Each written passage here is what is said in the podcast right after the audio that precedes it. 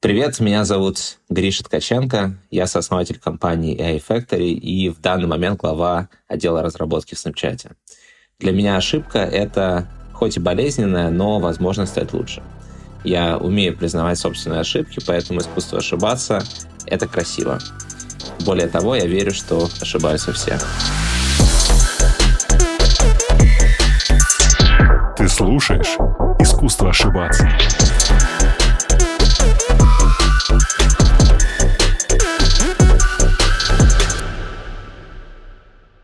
Слушай, я рад, что это состоялось. Наконец, Гриша, привет. Да, это, привет, мне кажется, Hello Roads. К моменту, когда мы договорились с тобой наконец-то сделать. Добро пожаловать. Супер рад тебя видеть и слышать. Да, спасибо большое, Антон. Очень рад, очень рад быть здесь. И... Thanks for having me. Yeah, thanks for having me. Давай так, зафиксируем быстрые факты. Вот ты сказал про компанию AI Factory. Быстрые факты. Мы с тобой земляки, ты из Челябинска. Да, да. Ты окончил ИТМО в Питере, да. а, отказался от работы в Фейсбуке, затем создал свою компанию и продал ее за огромные деньги корпорации Snap. Все так? Ну, если, знаешь, если выкидывать некоторые детали и оставлять только красивые эпизоды, то, то да. Позволь мне начнем с красивых эпизодов, а обо всех некрасивых я тебя как раз сейчас буду спрашивать. Да, да. Потому что мне надо, чтобы, знаешь, вначале был какой-то хук, чтобы все такие типа, о, ничего себе, типа, ого. Прежде всего, смотри, Расскажи про EA Factory, и вот после этого мы сделаем а, пятилетний шифт назад. Что у вас за бизнес, чем вы занимались, чем вы продолжаете заниматься уже в рамках Snap Incorporated? Смотри, у нас, у нас компания, э, компания EA Factory, она была фактически таким, ну, достаточно, достаточно, я бы сказал, необычным бизнесом для, для многих. И я думаю, что она попадала в ряд компаний, которые, наверное, многие слышали, такие как Маскарад, Луксери, Фэби, недавно, Вочи. В общем, это компании, которые создавались э, в Восточной Европе и которые делали одну такую интересную вещь, как применяли машины обучения, либо какие-то достаточно сложные алгоритмы в сфере развлечений. И, соответственно, наша компания, собственно, занималась тем, что разрабатывала такие продукты. Самым большим из них это был продукт, который называется Chemios — по большому счету ты делаешь один раз э, фотку себя, и дальше мы создаем кучу контента с твоим лицом, вставляем его в разные видосы, анимируем. То есть можешь представить трейлер фильма, в который мы вставляем твое лицо, и ты становишься Айронменом, э, Спайдерменом, любым персонажем фильма, и, в общем, становишься частью mm-hmm видеоролика. Теперь мы переносимся на пять лет назад. Смотри, а, наше знакомство с тобой началось а, с довольно странного момента, странного момента в моей жизни. Я сейчас помню, как наша общая подруга говорит мне, слушай, я был дома в Челябинске, говорит, а у одного классного парня день рождения, у него всегда там как бы открытый вход, главное заплатить как бы за, там, за себя, и он типа супер раз знакомится с новыми людьми, приезжай. Я такой, окей. Потому что я на самом деле не очень легкий на подъем парень. Я даже такой довольно консервативный в этом плане чувак. Я такой, ну окей, поехали. Мы приезжаем, говорят, вот знакомимся, это Григорий. Мы жмем руки друг к другу. И вот реально, мне тогда также тебя представили в кикфактах. То есть я такой, типа, а что за парень? Что как говорит? Ну, слушай, да. он разработчик, программист, короче. И вот он там, типа, он офер от Фейсбука от, вот сейчас отклонил, типа, и вот что-то там сейчас делает, короче, но не вообще компания, он в Сочи. Я такой, воу-воу-воу, подождите, говорю, ничего не понимаю. Но в итоге, короче, мы всю эту вечеринку пили, мы особо даже не поговорили о том, о том кто чем занимается. Да. Давай вернемся в тот момент, собственно, когда ты заканчивал университет, как вообще закрутилась история с твоей международной карьерой? Я учился, как ты правильно заметил, в, в ИТМО в Питере, и, э, ну, я бы сказал, что моя изначальная история началась с соревнований по программированию. И после в, в ИТМО уже я э, пошел э, сначала, ну, там, примерно на втором курсе работать в Яндекс. Там я занимался около мобильными продуктами. Ну и при этом параллельно как бы я всегда был около машинного обучения, около алгоритмов. И, собственно, на четвертом курсе я был в, в таком интересном состоянии, что, ну, как ты опять же сказал, у меня был офер от Фейсбука, и, в общем-то, моя жизнь была очень близка к тому, чтобы пойти по вот, вот этому пути. Мы, мы с тобой встретились примерно вот, примерно вот в том районе. А, но, соответственно, но при этом мы с другом, а, с моим близким другом детства, кстати, тоже из Челябинска, мы с ним учились да, в одной школе. Его зовут Александр, да? Да, его зовут Александр. Э, мы с ним в тот момент, у него тоже был офер из Фейсбука, мы с ним решили, что мы еще достаточно молоды и, скажем так, полны энергии, чтобы попробовать что-то что-то веселее, э, в Фейсбуке никуда не денутся. Вот и так, в общем... Мы... Подожди, я тебя прерву здесь. Да. Ты вот так легко говоришь об офере из Фейсбука. Это же огромная жестящая конкуренция с лучших умов со всего мира. Ты так просто об этом говоришь, то есть Типа, насколько это вообще сложно было как раз офер Facebook приземлить? Ну, то есть, оглядываясь назад, наверное, это было не супер сложно, потому что как раз вот этот наш опыт в соревнованиях по программированию очень сильно помогал, и на, особенно на начальной уровне, особенно там около, около студенческой позиции. Вот, поэтому приземлить офер было несложно. Наверное, было достаточно не просто как бы от него отказаться. Я могу немножко рассказать про это. Вот, я хочу про это больше, да, даже больше услышать. Это действительно кажется отличным треком. Ты заканчиваешь университет в Петербурге, у тебя буквально расписан трек на всю жизнь, ну, не на всю жизнь, но там на обозримые 10 лет, да. там ты переезжаешь потенциально в солнечную Калифорнию, у тебя там, не знаю, ну, 5-6-значная зарплата в год, ну, как бы о чем еще мечтать? Ну, смотри, да, здесь, здесь, наверное, у нас было два самых важных, две самые важные причины, почему мы к этому пришли. Во-первых, э, мы в тот момент уже достаточно неплохо понимали, что большие компании, они от нас никуда не денутся. Если мы в какой-то момент поймем, что мы просто ну, слабые стартаперы, что нам это не нравится, что это скучно, мы всегда можем пойти, в общем, в любые эти компании. И второе, у меня был, у меня есть, в принципе, друг, э, который э, в тот момент уже делал стартапы, и я с ним пообщался. У него была похожая в каком смысле история. Тоже была возможность поехать в большие компании, тоже стартапы. Вот. Я с ним пообщался и спросил, слушай, ну что, что, что мне делать? Э, двигать в Facebook или, или все-таки пойти стартапить? И он сказал фразу, которая мне очень понравилась. Она, наверное, даже стала каким-то моим таким одним из главных, одной из главных мотиваций в жизни. Он сказал, что нужно идти в стартапы, потому что это интересно. Вот, я такой, блин, звучит, конечно, очень просто, но, но, но в целом как бы так, это реально офигенный аргумент, потому что, ну, вот, в общем, как бы я, честно говоря, по жизни всегда это более-менее приоритизировал, чтобы то, чем ты занимаешься, приносило тебе много удовольствия, и вот как-то для меня это стало таким важным, важным замечанием. Ты вот сейчас вспомнил этого друга, я так про... Ну, судя по тому, что я говорил, это как раз Виктор Шабуров был или какой-то другой человек был? Не, это был другой человек в тот момент. Ну, на самом деле, на самом деле, у нас история с Виктором, она ну, то есть она, она была достаточно а, нелинейная, скажем так. У Виктора подход как раз э, заключается в том, что находит талантливых ребят, э, которые имеют техническую экспертизу, и мы, собственно, такими были. И он, по большому счету, верит в то, что из ребят могут вырасти классные предприниматели.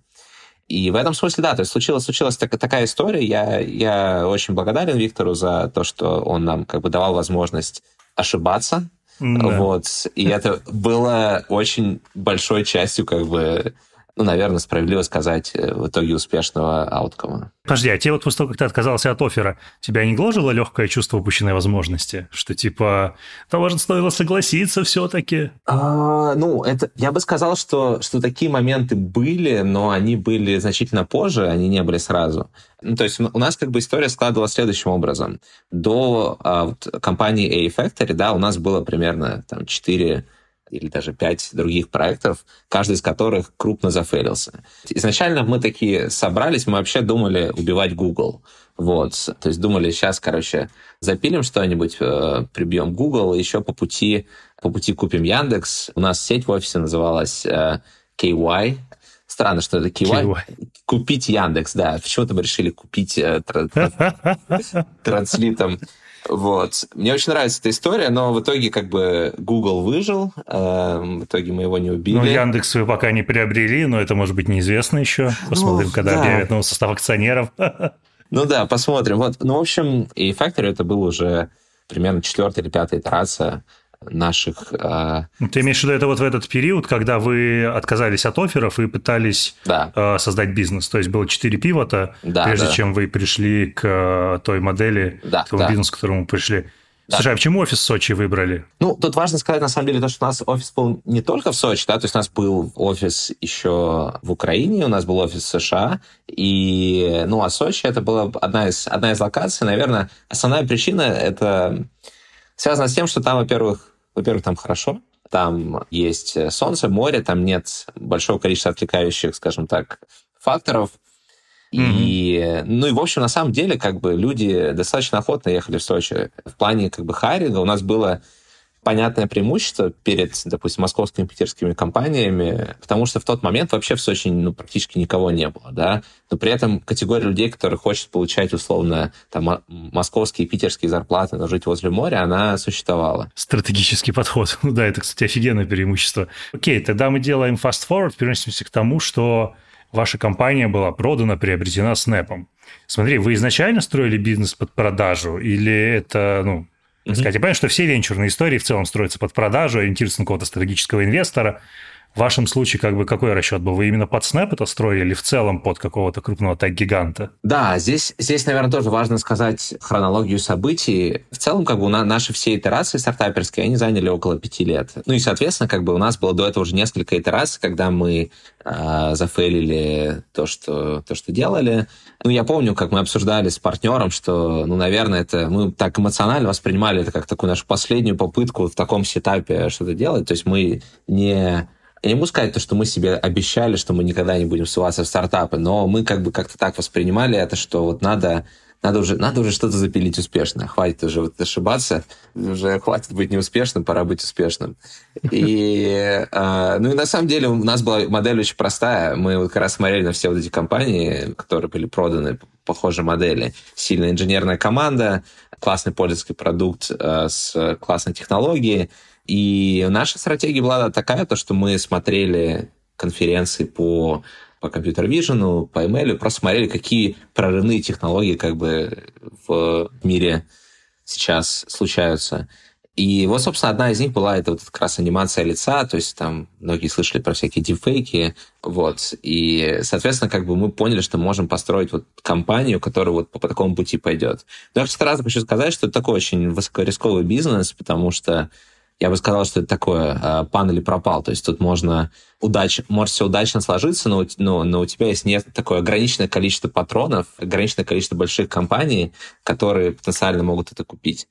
Ну и, собственно, мы, отвечая на этот вопрос, да, мы изначально строились с целью того, чтобы этот бизнес кто-то купил. А вы российские компании не рассматривали как факт? Ну, то есть, условно, там огромный Mail.ru Group, тот же Яндекс? А, нет, мы строили сразу на глобальный рынок, то есть в основном на западный рынок, и там с первого дня, и мы как бы не рассматривали российские компании, просто потому что там в тот момент мультипликаторы были там значительно ниже, и в целом, понятно, скейл значительно ниже. Ну, в общем, как бы мы сразу целились на преимущественно Штаты. Я вот тебя каким вопросом теперь хочу как бы немножко да.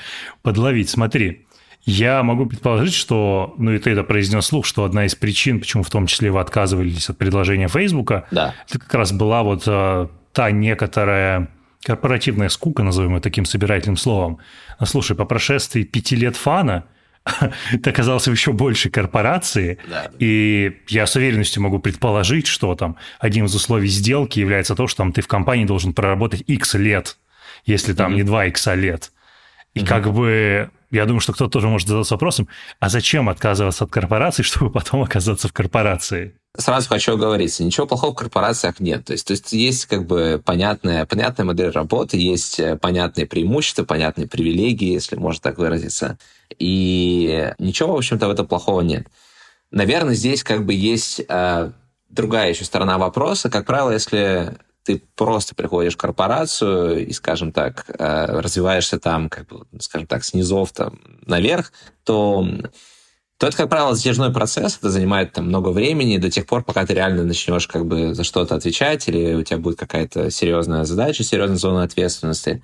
Ну и по факту, на самом деле, когда ты продаешь свой стартап, у тебя уже сразу идет такая плюшка, что ты приходишь на более высокую позицию, ты приходишь на более интересные задачи, более интересный скоп, и можешь как бы более, скажем так, прощупать интересные стороны больших компаний. Слушай, а сколько при прочих равных, ну, если так прикинуть, у тебя бы мог бы занять путь до руководителя разработки. Ну вот если бы ты стартовал да. от начала такой джуниорской или там джуниор плюс один позиции. Я бы мог, может быть, года быть через четыре только дошел до той позиции, которой я сейчас занимаюсь. От сегодняшнего момента ты имеешь в виду? Ну да, то есть если я пошел, допустим, вместо стартапов сразу там, вот, большую компанию, то я думаю, mm-hmm. что ну, как бы я вот сейчас опередил свой график, ну, примерно год на четыре. Говоря про вот это опережение, сам факт того, что довольно молодой парень занимает а, при этом довольно высокую роль, он не создавал, не создает внутреннее напряжение среди коллег, как раз, которые двигаются более или путем. Потому что ты фактически, ты, там, твои партнеры, сотрудники,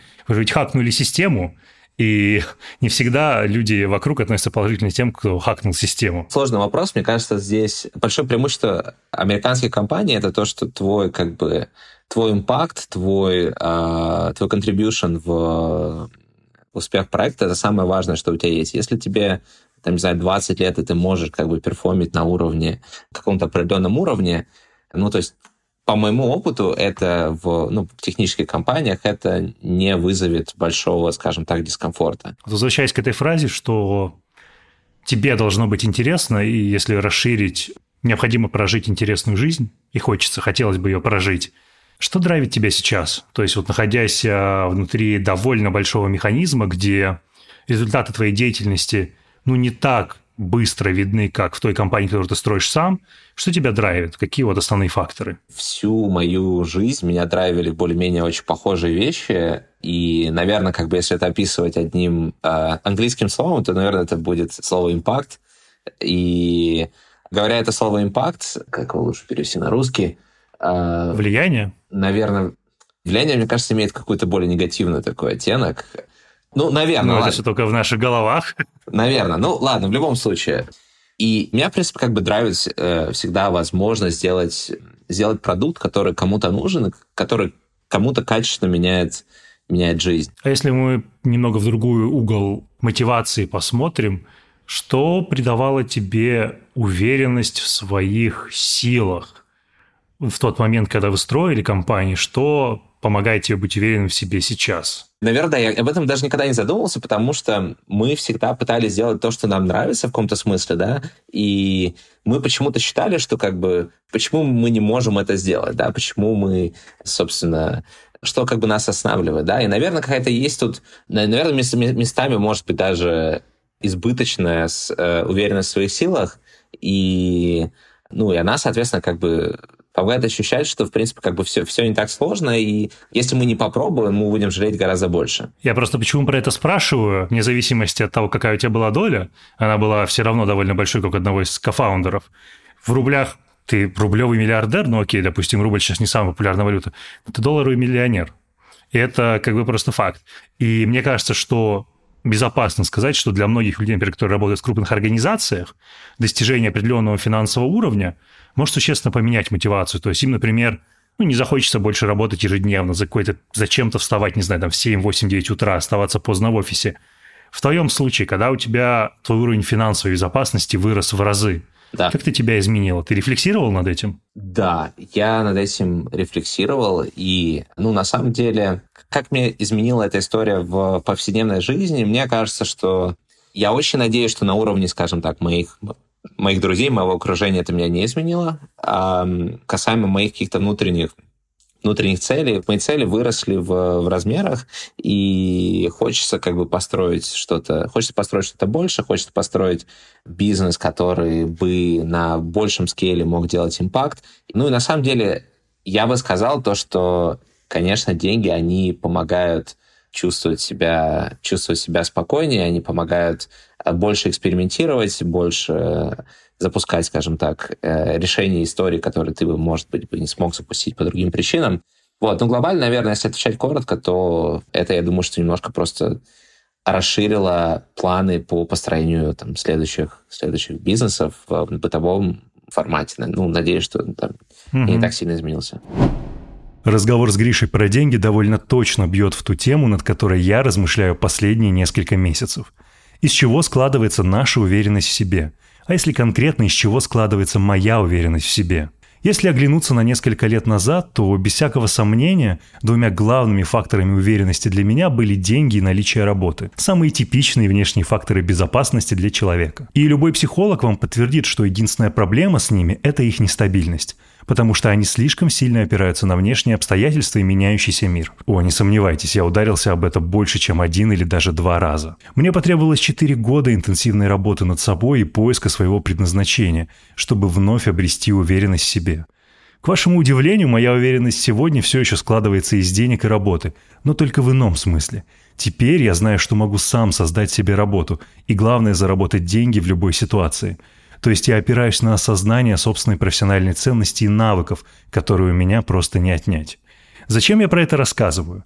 В этом месяце наши добрые друзья из Ингостраха отмечают 75-летие компании.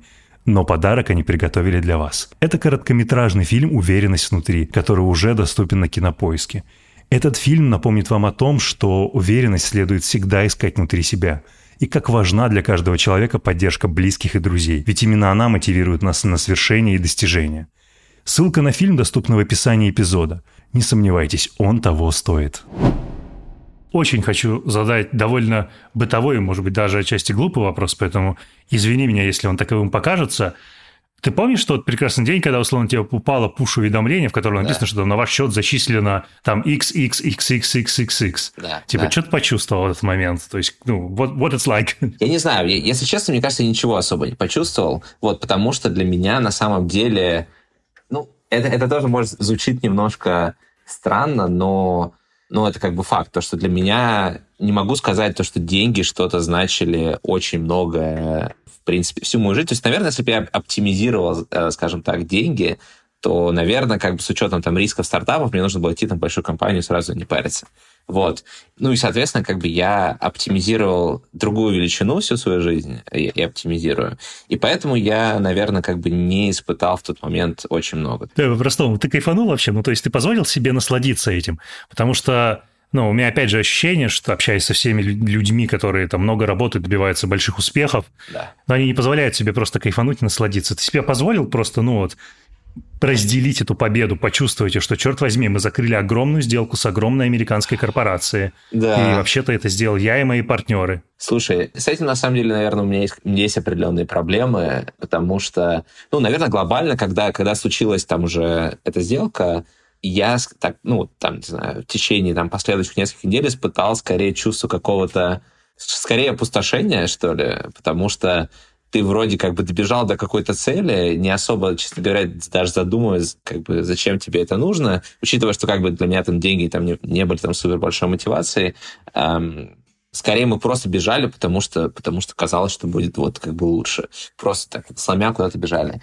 И в тот момент как бы просто пришло ощущение, что блин, а что дальше, как, как дальше жить? И, наверное, честно говоря, это, ну, это моя проблема, то, что я не умею так круто там, радоваться, наверное, отмечать, как правильно такие победы. И, ну, вот, то есть там как, как что-то было, но это было достаточно все скромно, скажем так. У тебя была какая-то, не знаю, реально большая покупка после, от которой ты такой, блин, мечтал теперь моем, да. условно. Ну, может, не мечтал, но думал про это.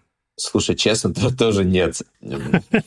Вот. У меня, наверное, если говорить про какую-то большую покупку, я, конечно, мечтал бы в какой-то момент своей жизни э, стать каким-то большим, скажем так, шерхолдером футбольного клуба «Арсенал». Это как mm-hmm. бы я вот фантазировал, это, наверное, это единственное, что, что мне бы очень большое бы хотелось купить в своей жизни. Все остальное, ну, как-то, ну, у меня, наверное, не было таких вот э, конкретных материальных э, историй. У меня скорее было вот ну, для родителей что-то, что-то купить, и это, в принципе, осуществилось. Ну, это это очень благородно. Я... На меня, безусловно, влияет твой сейчас а, британский дух, и сказать «that was very noble». Ну, это правда да. так. Это, это, очень, это очень здорово и приятно слышать. С точки зрения успешности, вот смотри, развиваю эту мысль про то, что основная мотивация – это оказывать а, положительное влияние, оставить какой-то положительный след – да. создание чего-то, такая созидательная мотивация. Да. Как ты определяешь свою успешность? Ну, то есть, по меркам, знаешь, такого успеха журнала Forbes, да, и вот этих вот квик-фактов, которые я назвал, ну, здесь типа сразу подводим черту, супер успешен, все понятно, типа отличная история. Но вот по твоим внутренним ощущениям, ты считаешь, что ты состоялся или, не знаю, для тебя это развивающийся процесс? Какое у тебя есть ощущение вот на данный момент? У меня, у меня еще ощущение, что я недостаточно хорошо себя понял. Мне как бы сложно пока что очень прозрачно как бы ответить для себя на вопрос, как бы, где вот мой вот этот вот, э, что называется, бейзлайн счастья. И поэтому мне кажется то, что я нахожусь сейчас как бы в поисках, во многом в поисках себя, и я, ну, очень как бы хотел бы какую-то ясность внести, но в общем, пока что, пока что как-то так отвечаю на этот вопрос. Знаешь, у меня ощущение в целом в ходе нашего разговора, что И это совершенно не обвинение, не претензия, это просто подмечание, что отчасти в тебе говорит немножко, знаешь, такой корпоративный пиар. То есть ты отвечаешь э, довольно честно и открыто, при этом э, местами это довольно такие формально, ну, как формально построенные фразы. Занятно, это, наверное, да. влияние английского языка и корпоративных коммуникаций, но возможно. это очень сильно чувствуется. Возможно, Кстати, возможно. говоря про корпоративные коммуникации, ты много сейчас работаешь вот в абсолютных часах?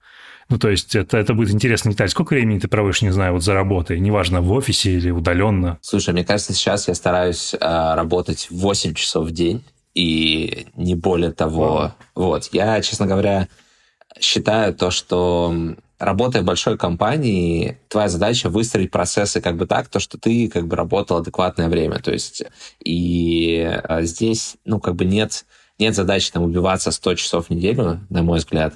И, ну, в общем, как бы я стараюсь 8 и... Да. А что ты в свободное время делаешь? Ну, то есть, блин, 8 часов – это очень здоровый режим. Как свободное время-то ты проводишь, как ты отдыхаешь? Тут, наверное, нет, нет какого-то, э, нет, нет чего-то удивительного. Много спорта, много, в основном это футбол, в основном это теннис, встречи, встречи с друзьями и, ну, еще, еще, соответственно, как бы, да, пытаюсь, скажем так, немножко инвестировать, общаюсь э, с брейнштормом периодически с какими-то ребятами, чем заниматься дальше. И глобально, конечно, мне сейчас много времени уходит на то, чтобы понять, как можно построить следующую большую компанию. То есть я правильно понимаю, учитывая, что ты повторяешь во второй раз, Snap – это один, лишь еще один из этапов, и как только будет возможность двинуться дальше, ты довольно уверенно примешь это решение и двинешься дальше. Да, конечно. Ты здесь не заземлен. Не-не, конечно, конечно, конечно. Я как бы... Да, ну то есть как бы Snap офигенная компания, но ну, как бы моя, моя все-таки душа лежит к, к тому, чтобы строить какие-то свои проекты. Еще,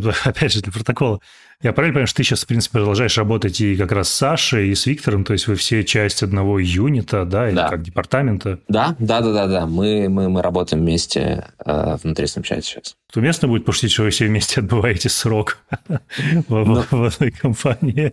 Я честно считаю то, что это охренительный опыт работать в большой американской компании, потому что, мне кажется, здесь ну, во-первых, просто компания классная, да. Во-вторых, есть много разных историй, которые я точно возьму с собой там, в следующую компанию, касаемо кучи вещей и, и, и культуры, и, скажем так, и построения рабочих процессов, и любых там HR-вопросов. Ну, в общем, очень полезно, поэтому наверное, если я там второй раз окажусь в таких условиях, это может будет ощущаться как отбывание срока. Вот, но прямо сейчас это ощущается как клевый опыт, честно говоря. Говоря как раз об американской корпоративной культуре, то есть э, подтвердили, опровергни это как раз отношение к ошибкам, к провалам, uh, failures, mistakes. Uh, какое оно? Потому что, ну, находясь на уровне там хода, руководителя, все-таки стоимость твоей ошибки уже становится гораздо выше, нежели если ты джун или middle сотрудник. Какое это отношение? Их принимает, действительно позволяет ошибаться, открытость к экспериментам есть, или это больше корпоративная такая обертка вовне? Это интересный вопрос, потому что Смотри, да, давай, может, немножко, немножко расскажу еще такую предысторию. Давай. Я не помню, на самом деле, ты помнишь этот разговор или нет, но мне кажется, что когда мы с тобой первый раз общались, э, ты тоже в тот момент делал, да, искусство ошибаться или думал про это? Да, да, это я, ну, я да, только приступал к этому, да.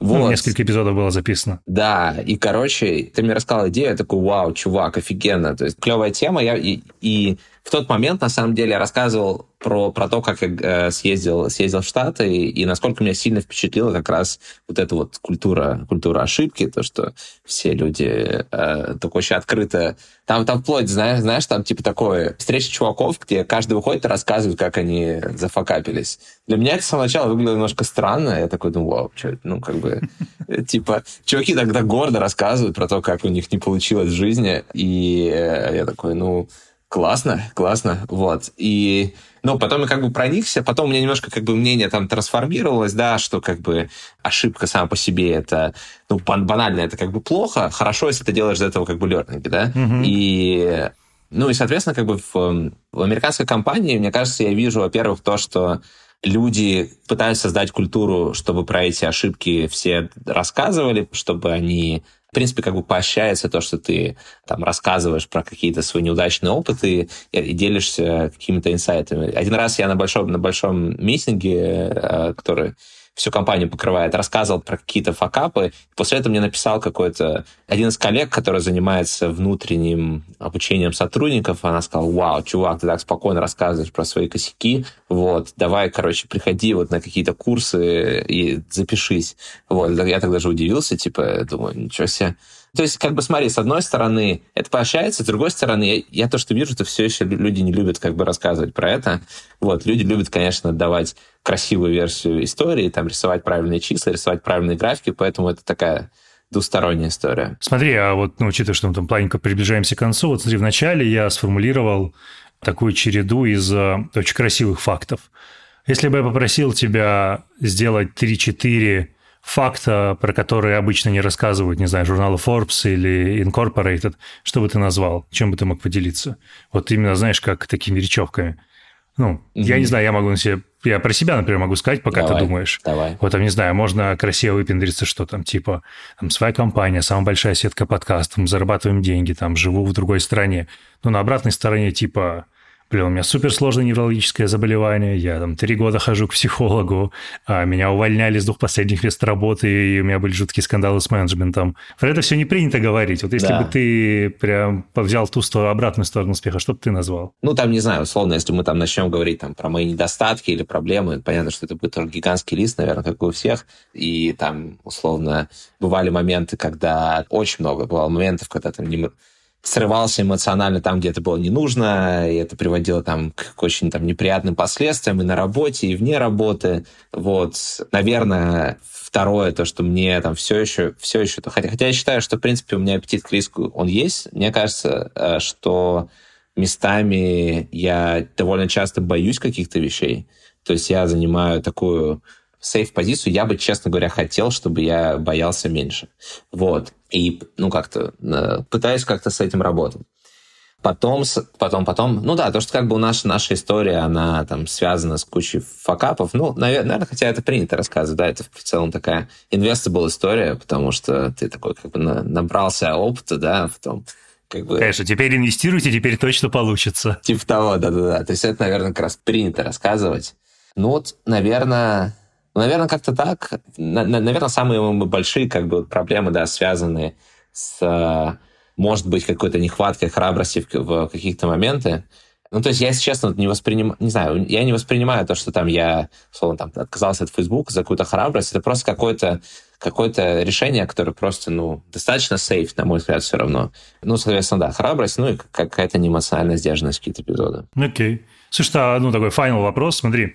Если ты бы оглянулся, даже не так, если бы тебе завтра, если бы ты завтра обнулился, и тебе предстояло бы начать э, все сначала, то, слушай, ты бы пошел по такому же пути или ты что-то изменил? А, собственно, если нет, то какой бы ты совет дал своей версии, ну, версии себя семилетней, там, десятилетней давности? Слушай, наверное, первая мысль, которая пришла в голову, я бы ничего не, не менял, потому что Потому что на самом деле я очень доволен тем, как сложилась э, и складывается моя там профессиональная, личная карьера. Личная карьера, личная, допустим. Личная карьера складывается отлично. Да, и, наверное, нет. Ну, то есть, как бы я, я вообще сторонник как бы того, что ну, скорее, как бы, что было, то было, как бы, это, это уже, типа, не, не, не по фиксе, давайте думать, как бы, как жить дальше.